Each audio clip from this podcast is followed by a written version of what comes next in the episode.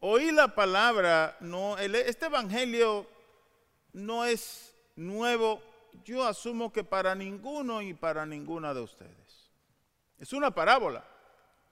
Y yo les he explicado a ustedes con cierta frecuencia, siempre que nos toca una, que las parábolas tienen dos, yo diría, dos cualidades. Una, son sacadas de ejemplos de la vida, de, de las cosas reales de la vida, de las cosas que los discípulos de Jesús yo estoy seguro que entenderían, porque es lo que vivían. Y dos, las parábolas siempre tienen un puntito como que nos resulta algo increíble o hasta extraordinario. La parábola de hoy habla de estas diez muchachas que fueron invitadas a una boda, ¿correcto? Esa es la historia, prácticamente. Pero antes de meternos analizar la parábola, permítame simple y llanamente contarle un pequeño ejemplo. Digamos esto, usted va de viaje, los que vivimos aquí en Houston sabemos que si estamos planeando viajar para Colorado, es un viaje largo, ¿verdad que sí? Se lleva muchas horas, uno se cansa, tiene que hacer paraditas en algún lugar o simple y llanamente decir, bueno, de aquí hasta tal lugar, hasta Amarillo, por ejemplo, podemos decir, vamos a manejar y allí pasamos la noche. De Amarillo ya nos vamos directitos, aunque es lejos lo que queda, nos vamos confiados en que vamos a llegar. Pero usted, de una manera inteligente, dice, es un viaje muy largo, vamos a asegurarnos de darle mantenimiento a nuestro vehículo, ¿verdad que sí? Y le damos mantenimiento, lo llevamos al mecánico, le decimos, chequeame a ver cómo están los frenos, mira a ver cómo estamos de aceite, cambiemos el aceite, chequeame todos los niveles de los líquidos, en fin, hacemos esas cosas que es típicamente que tenemos que hacer, ¿verdad que sí? Tenemos muy buenas llantas, las llantas están nuevas. Y entonces con esa confianza emprendemos el viaje en la madrugada del día siguiente. Sucede que más o menos a unas tres horas de estar ya en el camino, se nos poncha una llanta. ¿Qué vamos a hacer? Bueno, lo que hace todo el mundo, ¿verdad que sí? Vamos y buscamos la llanta de respuesta que tenemos. ¿No es eso lo que hacemos? Bueno, hacemos eso, ¿verdad que sí? Es de noche. Entonces la pregunta es, ¿tendremos linternas? Sucede pues, algunas personas la llevan, esos son precavidos. ¿Verdad que sí? O el celular. Pero cuando vamos a buscar la llanta de respuesta, está vacía. Entonces miren, usted se preparó para su viaje, ¿sí o no? Nadie le puede decir a usted que usted no se preparó. Pero mire dónde falló usted. Que usted no fue precavido o precavida. Usted no calculó que podría tener una ponchadura en el camino. O que se le podía, como decimos, pinchar una goma una llanta. Entonces eso nos hace hablar a nosotros y nos hace pensar, oh, entonces es que hay una diferencia entre prepararse y ser precavido o precavida. Y sí que hay una gran diferencia. Porque una cosa es prepararse para lo que usted tiene en su que está mirando y la otra cosa es prever, pensar en aquellas cosas que son casi imposibles que ocurran, pero que si ocurren usted quiere tenerlas listas. Y eso es estar prevenido. En otras palabras, mi vehículo es del año, bien, perfecto, felicidades, tiene un vehículo del año. Las cuatro llantas están perfectas, eso está bien también le he dado mantenimiento, el aceite está a su nivel y está completamente transparente, cristalino, se ve muy bien claro. Pero le faltaron detalles. Una cosa es que usted se preparó para el viaje, tiene la cartera acomodada, checó cuánto iba a gastar y más o menos cuánto tienen las tarjetas de créditos o cuánto en su, en su banco. Pero entonces la llanta de respuesta usted no la checó. Porque usted no pudo imaginarse que un vehículo con llantas nuevas podría tener una ponchadura, ¿verdad? Entonces, estar precavido es mirar un poquito más allá de lo imaginable. Esa es la historia de estas diez muchachas hoy día. Esa es la historia de estas diez muchachas hoy día. Óigame, Ninguna de ellas hizo nada incorrecto, ¿verdad que no? ¿Fueron invitadas a la boda? Fueron. ¿Conocían la cultura y sabían lo que había que hacer? Por supuesto que sí. ¿Llevaron lámparas? Llevaron lámparas. ¿Tenían gas las lámparas? Por supuesto que tenían. Pero cinco de ellas, ¿qué hicieron? Llevaron un poco de gas extra, adicional, por si acaso. Las otras cinco, ¿qué le pasó? Solamente llevaron el gas que les cabía en las lámparas, pero no llevaron nada extra. ¿Qué hay de malo en unas y en otras? Absolutamente nada. ¿Hay algo negativo en que las cinco que llevaron un poquito de gas extra no le hayan no le hayan dado a las cinco que no tenían absolutamente nada de malo? Las cinco que llevaron un poco de gas extra se fueron con la cultura y el contexto del tiempo en su cabeza y esto es lo que pasaba en el tiempo. Y esto es lo que ocurría en aquel tiempo. Porque se nos hace fácil a nosotros sin conocimiento del contexto cultural juzgar a unas y a otras. Es decir, estas llegaron y no trajeron suficiente gas, o estas, ¿por qué no compartieron? Y algunos de nosotros hasta hemos escuchado desde el púlpito, ¿verdad? Algunos predicadores llamar que las que no compartieron el gas fueron egoístas, porque esas debieron compartir. Ah, pero vamos a entender el contexto. Y por favor, sígame en esto. En primer lugar, esto ocurre en la cultura. El contexto cultural en el tiempo de Jesús con respecto a las bodas era esto. Se hacía una procesión desde la casa del novio hasta la casa de la novia. Entendamos esto otra vez. No importa qué distancia viviesen uno del otro, se hacía una procesión desde la casa del novio hasta la casa de la novia. El novio iba en procesión desde el lugar acordado hasta la casa de la novia. Iba a buscar la novia a su casa de sus padres. Eso era como una especie, ese proceso mismo ya era antes de la ceremonia religiosa, ya era un aspecto simbólico, una boda simbólica. El novio va a buscar la novia en procesión. En la cultura de Jesús, en el tiempo de Jesús, de acuerdo a los judíos del tiempo de Jesús. ¿Qué ocurría? Bueno, entendamos ahora por qué estas muchachas fueron, habla específicamente la parábola de diez muchachas. Ocurría que un grupo de muchachas acompañaban al novio en la procesión desde su casa hasta la casa de los padres de la novia. ¿Van conectando la historia ustedes ahorita? ¿La van conectando, verdad que sí? Ahora, algo más que le va a ayudar a entender. Las muchachas desprevenidas no pueden entrar a la fiesta porque tuvieron que irse a rellenar sus lámparas. Quédense con esa imagen. Las muchachas desprevenidas no pudieron entrar a la fiesta que sigue a la liturgia o que sigue a la ceremonia nupcial o la boda porque tuvieron que irse a llenar sus lámparas. Esto es lo que pasa en la historia. La recepción de la boda tiene lugar en casa del novio después de la ceremonia nupcial. Y la ceremonia nupcial realmente ocurre durante la noche. Durante la noche. Es decir, después que ya el muchacho, el novio, iba a la casa de los novios, iban de ahí a otro lugar y allí era donde, donde el ministro, el judío, el rabí, el rabino, oficiaba la boda.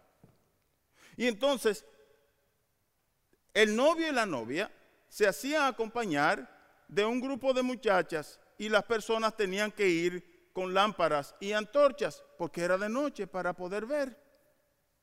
Aquí está la historia.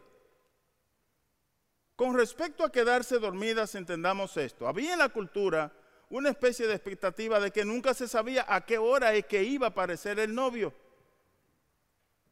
La gente tenía que estar preparada porque fueron invitados, es verdad, pero como que no se sabía con certeza a qué hora había de llegar el novio.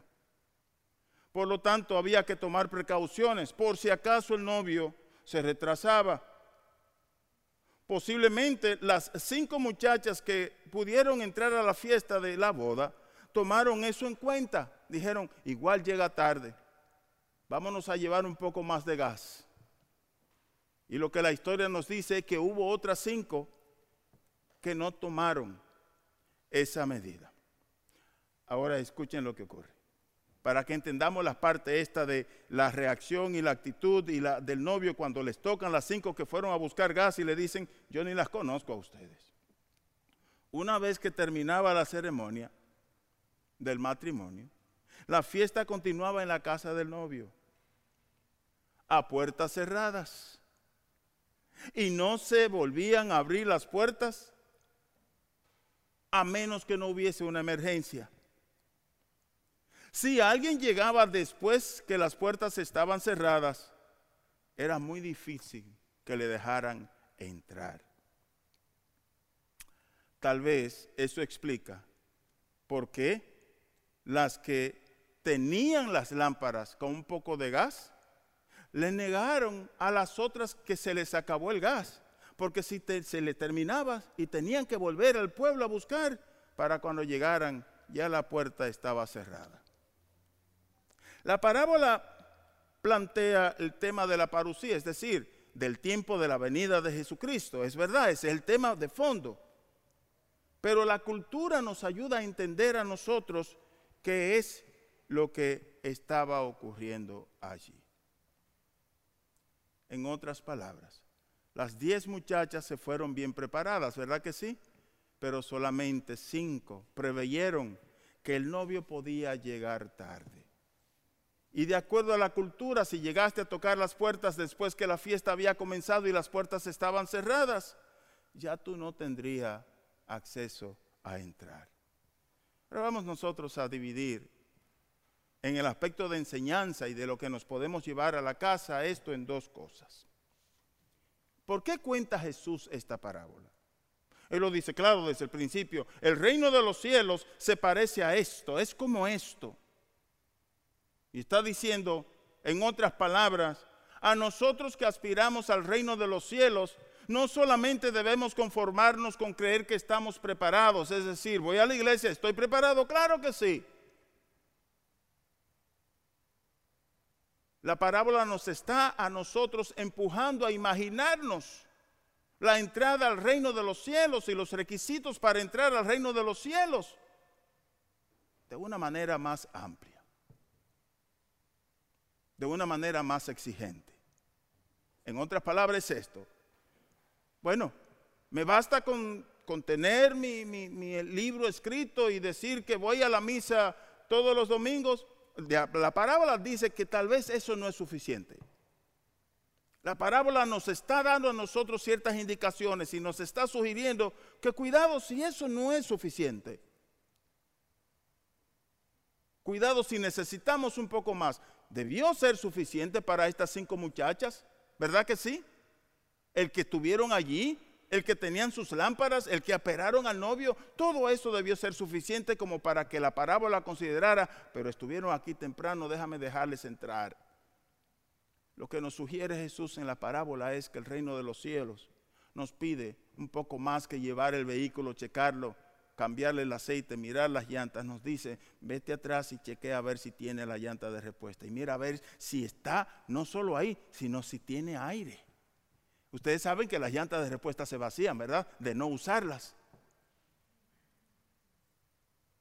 A ustedes que tienen vehículos, tomen su tiempo cuando lleguen a la casa y chequen a ver si la llanta de respuesta tiene aire todavía. Y más que eso, si todavía la tienen, ¿no?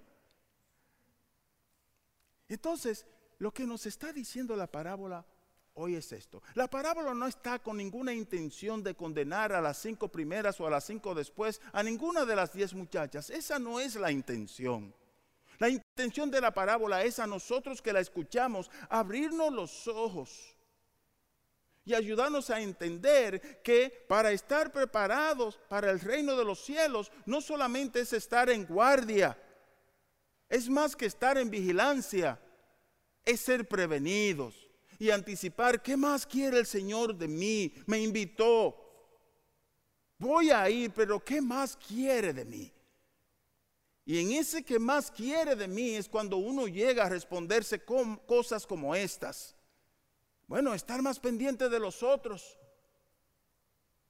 Puede que parte de estar preparado y de cumplir con mis ritos religiosos y mis oraciones diarias y mi asistencia a la iglesia, Dios quiere que yo sea menos egoísta, que piense más en los demás y que esté más preparado y preparada para este tiempo en el que estamos viviendo, un tiempo en el que las cosas nos pueden llegar a nosotros de donde menos lo esperamos y cuando menos lo esperamos.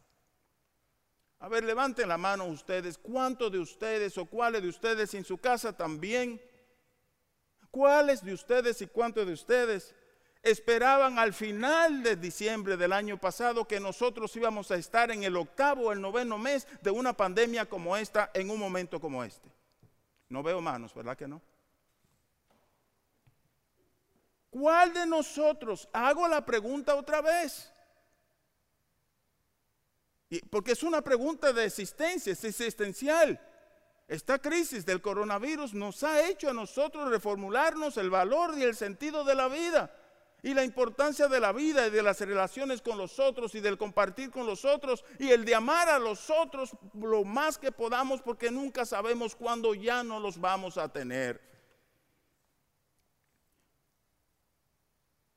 Y esta parábola en cierto sentido nos pone a nosotros a decir, no esperes a que te llegue el momento para amar, no esperes a que te llegue el momento para decir, ay, si yo hubiese hecho esto, más bien hazlo ahora como anticipación a lo que puede venir después.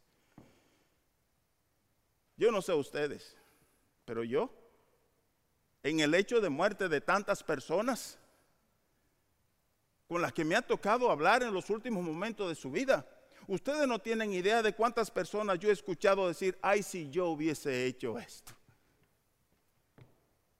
Si hubiese vivido mejor, si hubiese tratado mejor, si me hubiese llevado mejor, si hubiese hecho las cosas como Dios me las pedía, ay, sí, ay, si yo hubiese. Y lo que Dios nos está diciendo a nosotros en esta parábola, no espere a que te llegue el momento de decir si yo hubiese, más bien hazlo ya. Y hazlo a tiempo. Yo me imagino en el silencio de la noche o el ruido de la misma noche de la fiesta, las muchachas a quienes no le abrieron la puerta decirse la misma exclamación y el mismo lamento, ay si hubiésemos traído un poco más de gas, estuviéramos allí dentro de la fiesta. Entonces, ¿qué es lo que nos pide la parábola hoy día a ustedes y a nosotros, mis hermanos, que estemos más atentos y que prevengamos, que no nos conformemos con la rutina del día al día y que no nos sintamos satisfechos con el hecho de poder decir yo soy buena cristiana y soy buen cristiano, pero la pregunta es ¿cómo? Que la oración diaria es buena, perfecto que es buena, Obviamente que es buena, que el venir a la misa, y le estoy animando a los que están en sus casas, vengan porque es bueno estar aquí. Pero más allá de eso, Jesús nos está poniendo, ayudando a nosotros a poner nuestros ojos en las cosas que nos van a dar satisfacción si nos llegan los momentos difíciles y podemos decirnos a nosotros mismos, yo durante mi vida he venido actuando y preparándome para este momento. Regresamos al coronavirus. Ninguno de nosotros se imaginó un día que iba a tener que hacer un esfuerzo extraordinario para reconocer a algunas personas que conoce hace años, pero que porque tiene máscara puesta no les pueden ver y a veces se hace difícil adivinar, ¿verdad que sí? Hasta que uno no se acerca. ¿Qué nos dice a nosotros esto? Que es mejor que nos preparemos y lo hagamos con la mayor eficacia posible. Porque como dice Jesús al final de la parábola del día de hoy, manténganse alerta y atentos, diligentes y en guardia, vigilantes, activos, porque nunca se sabe la hora en que ha de llegar el tiempo. Aventajados fuésemos, ¿verdad que sí? Si supiésemos el día exacto en que vamos a ser transportados de emergencia a un hospital.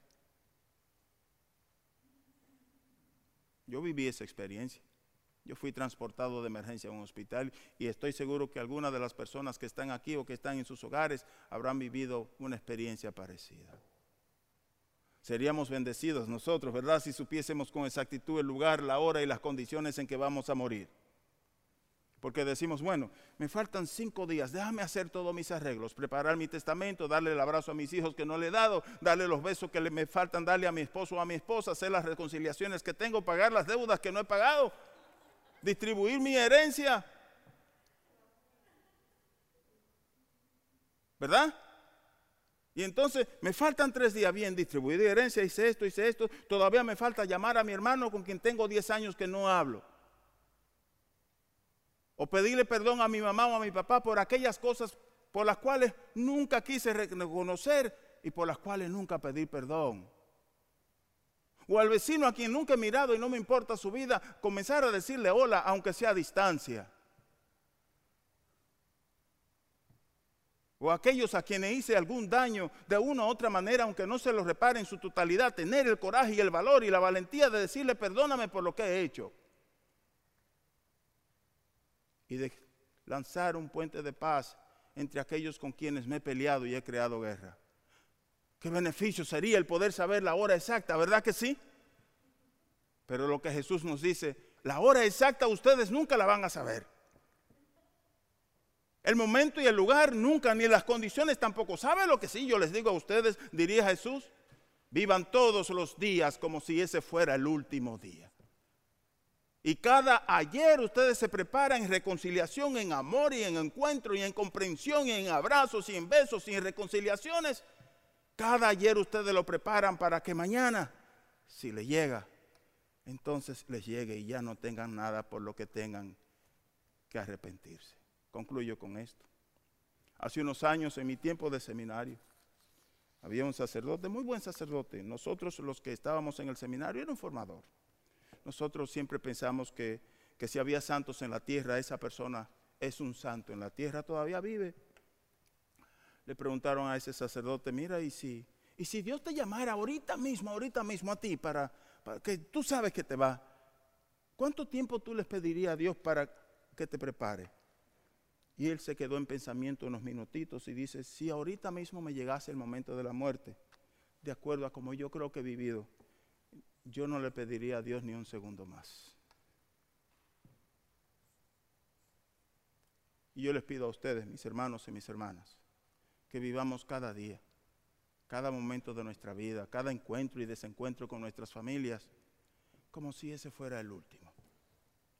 Y ustedes verán como ese encuentro se convierte en algo que nos da vida y nos fortalece y nos llena de energía y nos acerca a Dios.